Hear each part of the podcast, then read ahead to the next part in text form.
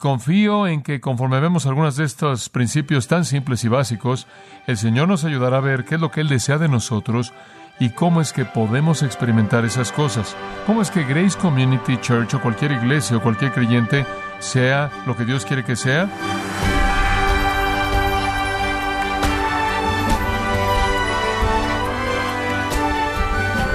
Gracias por acompañarnos y le damos la bienvenida a esta edición de su programa Gracias a vosotros con el pastor John MacArthur.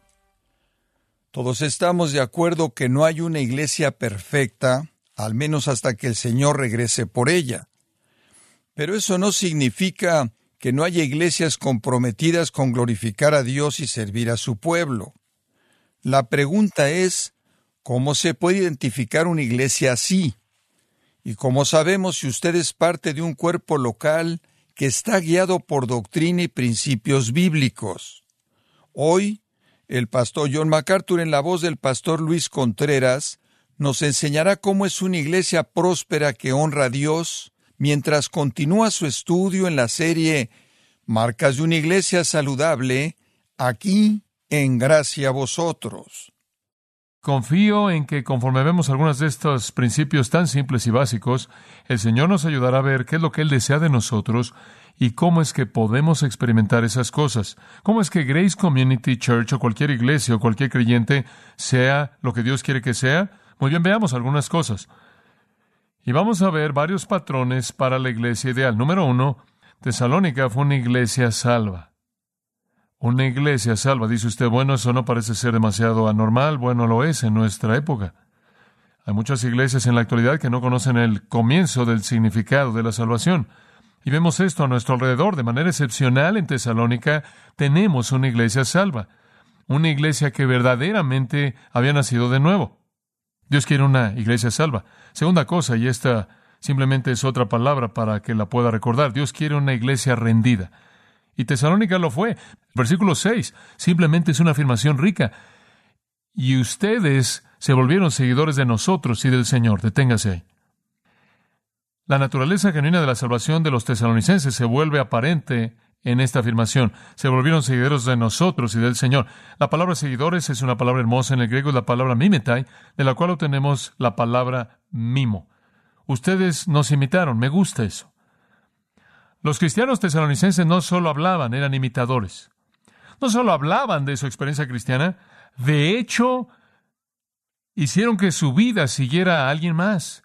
Este es un tema con Pablo, y él repite este concepto en muchas escrituras, pero en 1 Corintios 4:16 él dice, Os ruego a los corintios, sed imitadores de mí, por favor.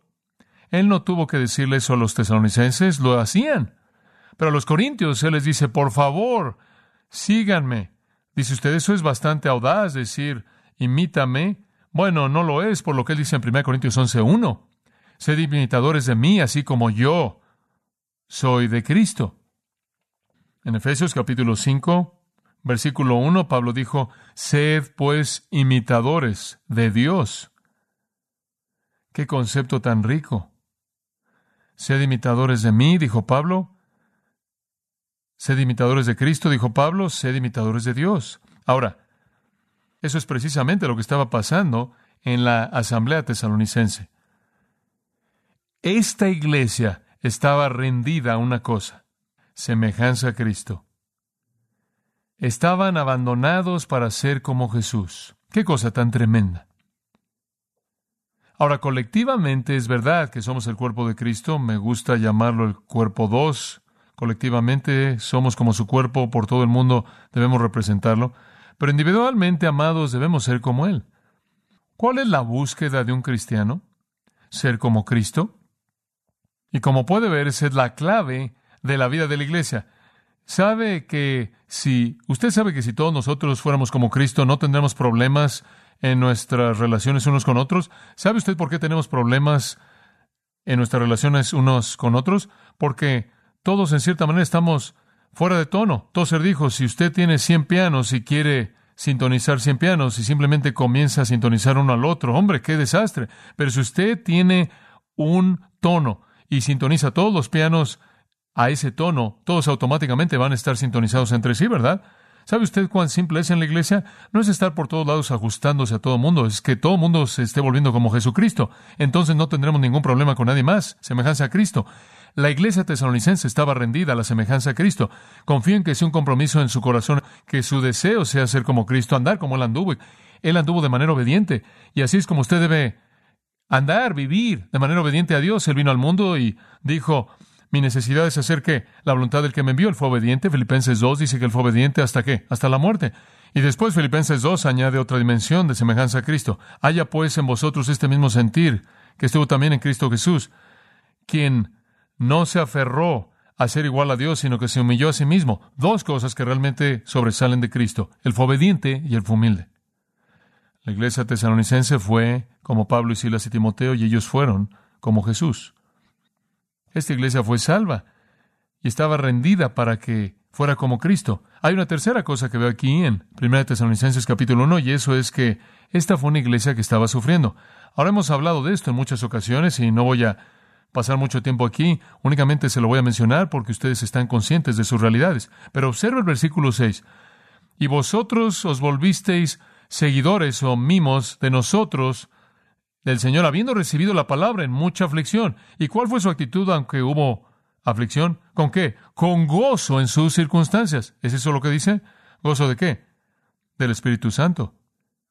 Ahora, como puede ver, la iglesia tesalonicense no enfrentó una situación cómoda y realmente no creo que alguna iglesia que realmente es salva y está rendida a Cristo y que está siendo como Cristo va a enfrentar una situación fácil. Simplemente para recordarle lo que había pasado en la asamblea tesalonicense, tan pronto como fueron salvos, ni siquiera habían comenzado, acababan de empezar inmediatamente en Hechos 17:5, descubrimos lo que pasó. Apenas habían creído los judíos que no creían, entraron con envidia, se llevaron a ciertas personas, personas que eran, digamos, criminales en términos coloquiales, y reunieron un grupo de personas y Agitaron la ciudad y atacaron la casa de Jasón. Aquí estaba Jasón, un nuevo creyente, y trataron de sacar a Pablo y a Silas y a Timoteo, y cuando no los encontraron, sacaron a Jasón y a ciertos hermanos, a los gobernantes de la ciudad, diciendo, estos que han vuelto de cabeza al mundo han venido también aquí. ¡Qué reputación! Estas personas están voltando de cabeza al mundo, y ahora están aquí. La persecución comenzó inmediatamente. Turbaron la ciudad, dijeron, y el pueblo, etcétera y demás. Y la persecución comenzó. Si usted ve el segundo capítulo de Primera Tesalonicenses, versículo 14, va a encontrar algo de eso. Porque vosotros, hermanos, os volvisteis seguidores de las iglesias de Dios que están en Judea, en Cristo Jesús.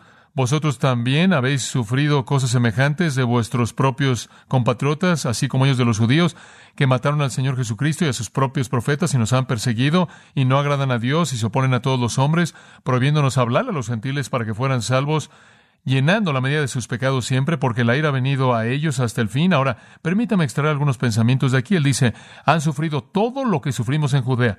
Algunos de ellos habían sido martirizados, perseguidos, se les había prohibido hablar. Como puede ver, la iglesia que es salva y está rendida a ser como Jesucristo va a causar hostilidad en el mundo. Va a venir algo de sufrimiento. Jesús lo expresó de esta manera.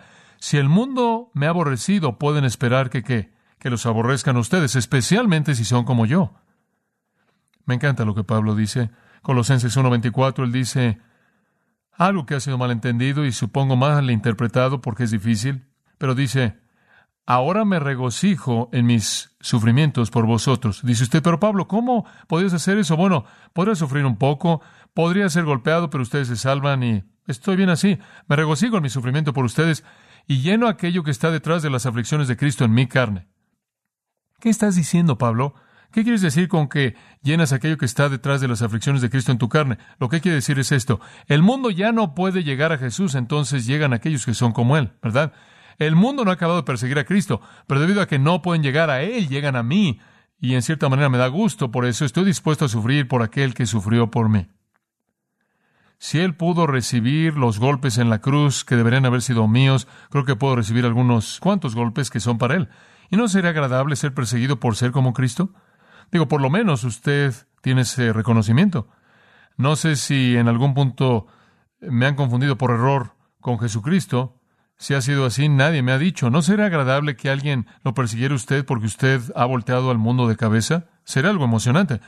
Me gustaría que todo el mundo se enojara por Grace, no porque somos ofensivos, sino porque predicamos el Evangelio y eso exhibe el pecado. La iglesia que va a confrontar al mundo va a sufrir. Once de los doce apóstoles, hasta donde sabemos, fueron martirizados. La iglesia debe ser la conciencia del mundo. No estoy diciendo que queremos que nuestra iglesia sea rara, no.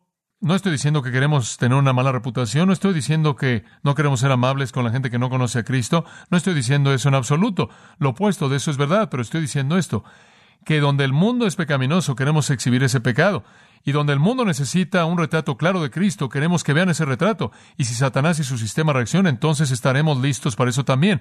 Pero seamos algo en el mundo que no es el mundo. Muy bien. Sobresalgamos, seamos diferentes, que seamos la conciencia del sistema.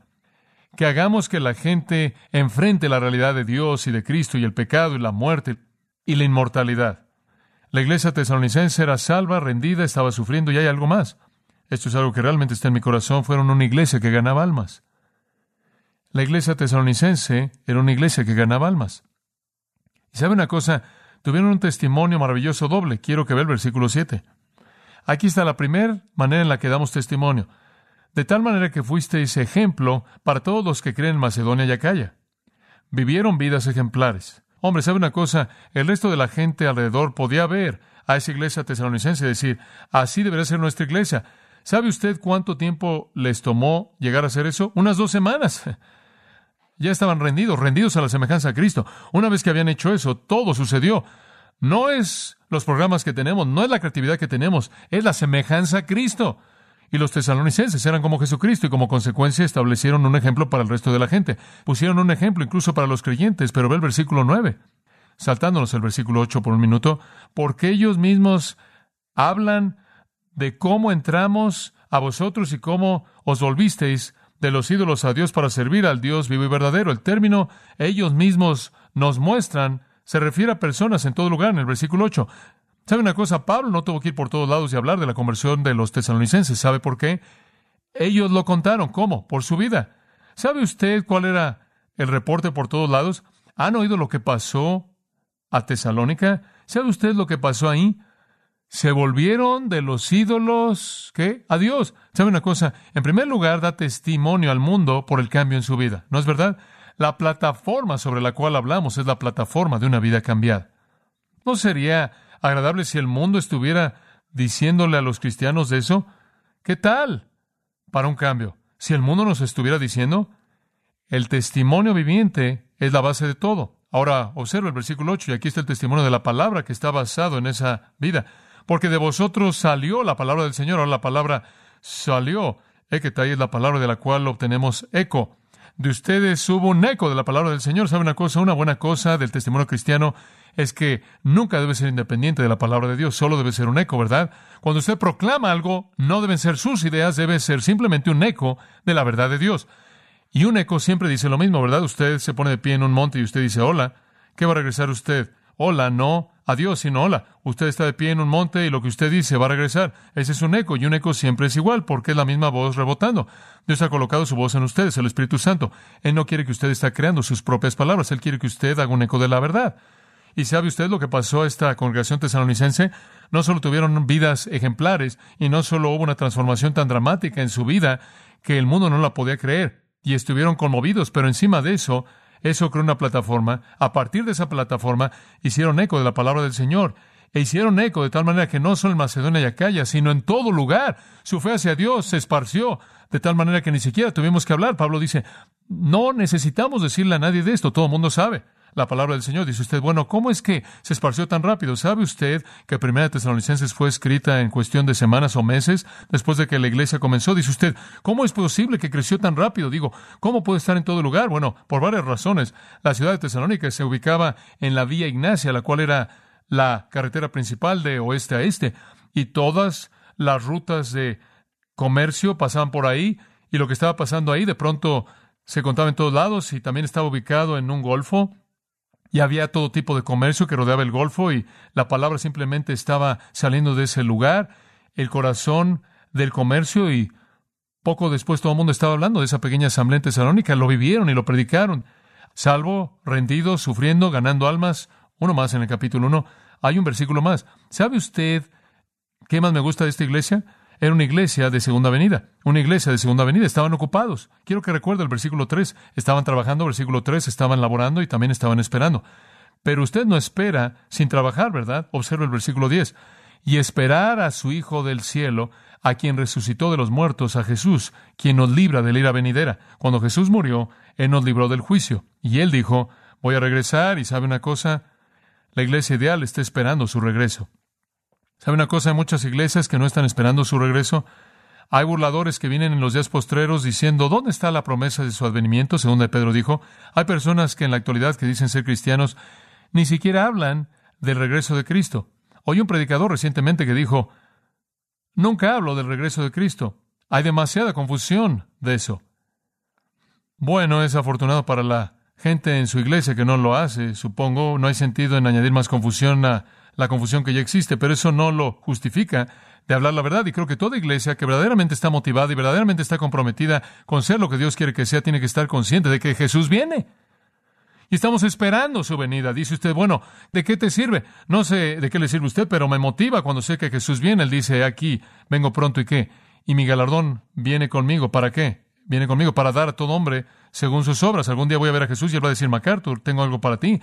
Y no sé, usted sabe cuánto lo que sea, usted sabe, pero dice usted, bueno, ¿qué quieres hacer? ¿Simplemente amontonar coronas y galardones? No, solo quiero que sepa que realmente lo amo y la única manera en la que realmente puedo probar que lo amo es servirlo con todo mi corazón y quiero que reconozca que Él supo que lo amé. Él viene a recompensar a sus santos. No sé usted, pero prefiero tener oro, plata y piedras preciosas en ese día que madera, heno y hojarasca, ¿verdad? Si leo la Biblia bien, en Apocalipsis 4 dice que voy a tomar las coronas que Él me dé y las voy a, las voy a arrojar a sus pies. Quiero hacer eso.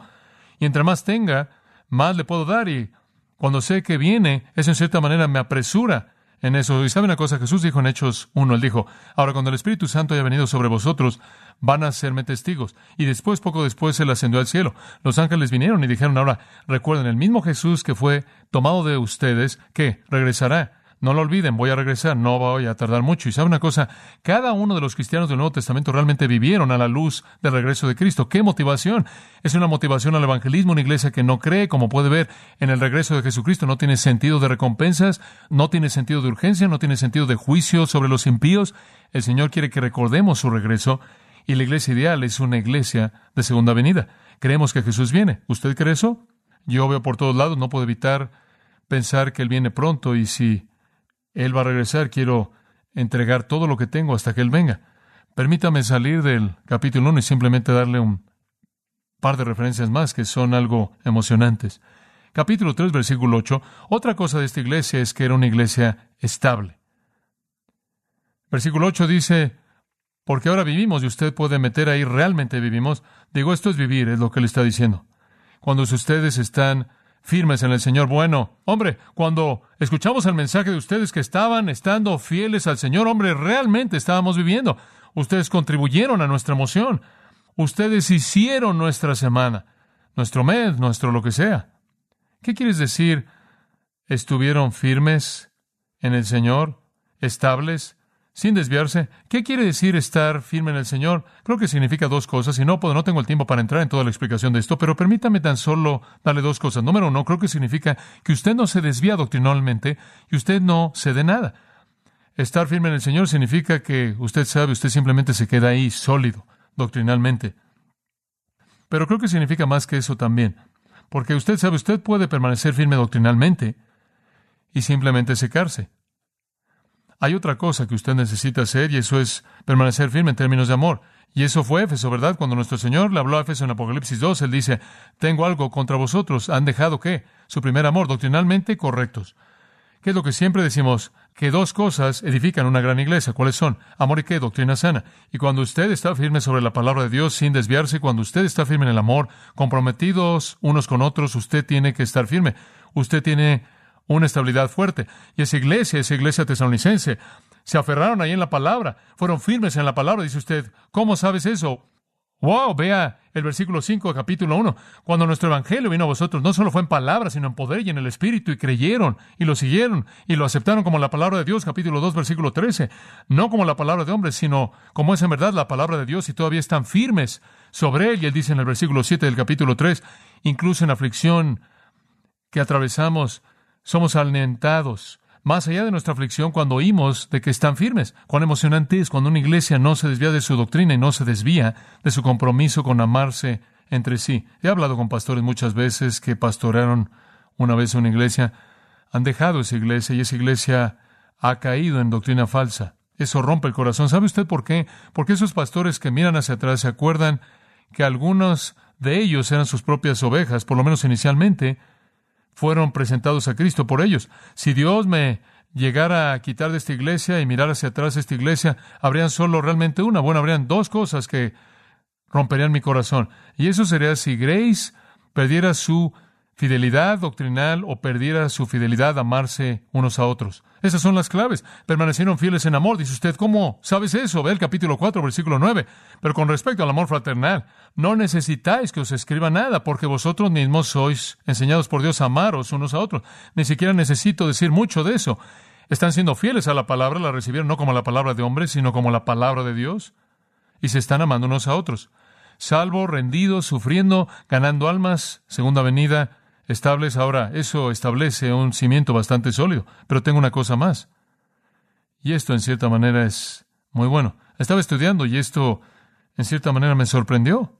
Estaba simplemente leyendo, viendo si podía extraer estos principios y sí, me di cuenta de algo muy interesante. No encuentro ningún otro libro en el Nuevo Testamento en donde Pablo presenta tantos mandatos sin explicación sin defensa y sin explicación como lo hace aquí. Por ejemplo, cuando Pablo le escribe a los Corintios, él va a decir algo y después va a pasar dos capítulos defendiéndolo, ¿verdad? No tienen la misma mentalidad que los tesalonicenses. Pablo escribió a los romanos en el capítulo 12 y él presentó algunos mandatos básicos, le tomó 11 capítulos para llegar a ellos. ¿Sabe usted que en Romanos hay 11 capítulos de doctrina antes de que haya una instrucción? Este libro tiene más mandatos sin aclaración, sin defensa, sin explicación que ninguna otra carta que Pablo jamás escribió. Cada vez que le escribió a los Corintios, él tenía que decir, ahora hagan esto, ahora aquí está el porqué. Y dio una lista larga de razones. ¿Sabe por qué? Los Corintios estaban oyendo todo tipo de voces. No sabían a quién iban a creer. Pero ¿sabe usted lo que le dice a los tesalonicenses? Esto simplemente me, me impacta, es emocionante. Él simplemente lo dice. Y en el versículo 11 dice, manténganse tranquilos, ocupados en sus negocios, trabajen con sus propias manos como les mandamos. Capítulo 5, por ejemplo, hay muchos otros, pero en el capítulo 5, vea esto. Versículo 12. También os rogamos, hermanos, que reconozcáis a los que trabajan entre vosotros y os presiden en el Señor y os amonestan. Vean a sus líderes. Y que los tengáis en mucha estima y amor por causa de su obra. Tened paz entre vosotros. Ahora os exhortamos, hermanos, que amonestéis a los ociosos, alentéis a los de poco ánimo, sostengáis a los débiles, que seáis pacientes para con todos. Ahora hay muchas cosas ahí. Usted podría predicar en eso por una semana.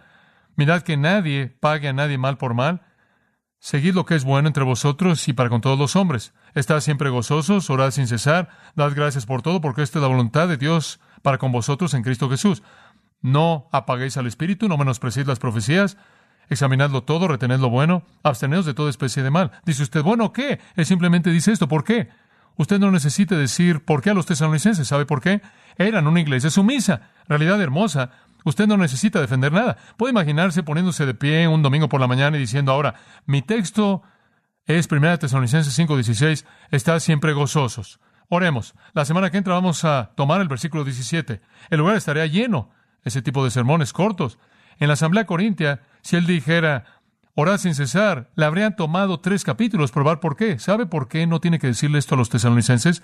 Tienen un espíritu de sumisión a la palabra de Dios. Eso es lo que los hizo únicos. Hombre, esas son siete características bastante importantes de esta pequeña iglesia. Estas personas estaban sometiéndose a la palabra de Dios desde el comienzo. En el capítulo 1, versículo 6, dice, Vosotros os volvisteis seguidores de nosotros y del Señor, habiendo recibido la palabra. ¿Y cómo la recibieron? En mucha aflicción, ¿con qué? Con gozo. Capítulo 2, versículo 13, la recibisteis no como la palabra de hombre, sino como es en verdad la palabra de Dios. Capítulo 4, Versículo 1.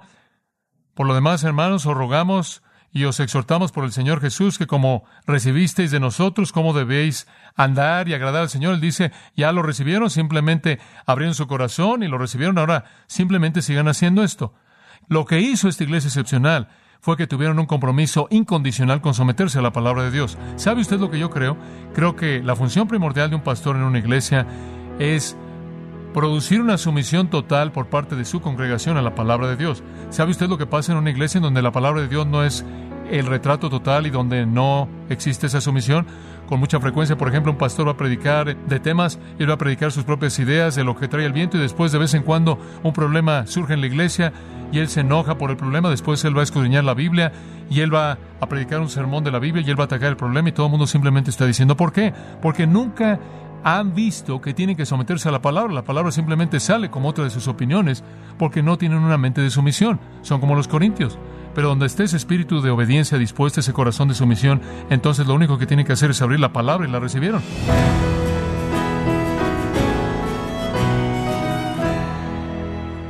De esta forma, John MacArthur ha concluido el sermón parte de la serie Lo que Dios quiere que sea la Iglesia, aquí en gracia a vosotros. Estimado oyente, quiero recomendarle el libro Verdad en Guerra, en donde John MacArthur explica que los falsos profetas ya están en la iglesia y por esto nos exhorta como iglesia a proclamar la verdad sin importar las consecuencias.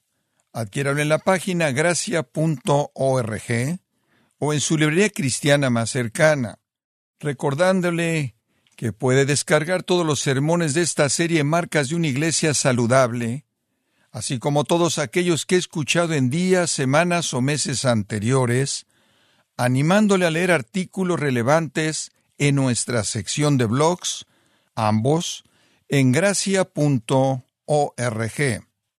Si tiene alguna pregunta o desea conocer más de nuestro ministerio, como son todos los libros del pastor John MacArthur en español, o los sermones en CD que también usted puede adquirir, escríbanos y por favor mencione la estación de radio por medio de la cual usted nos escucha en gracia a vosotros. Es importante conocer no solo el país y ciudad de donde usted nos escucha, sino también la radio. Para quienes contactan nuestro ministerio por primera vez, pueden solicitar una copia del mensaje de promoción sin costo alguno, un mensaje por oyente únicamente. Si usted vive en los Estados Unidos o Puerto Rico, escríbanos a Gracia Vosotros, P.O. Box 4000, Panorama City, California 91412. O puede escribirnos a través del siguiente correo electrónico radio arroba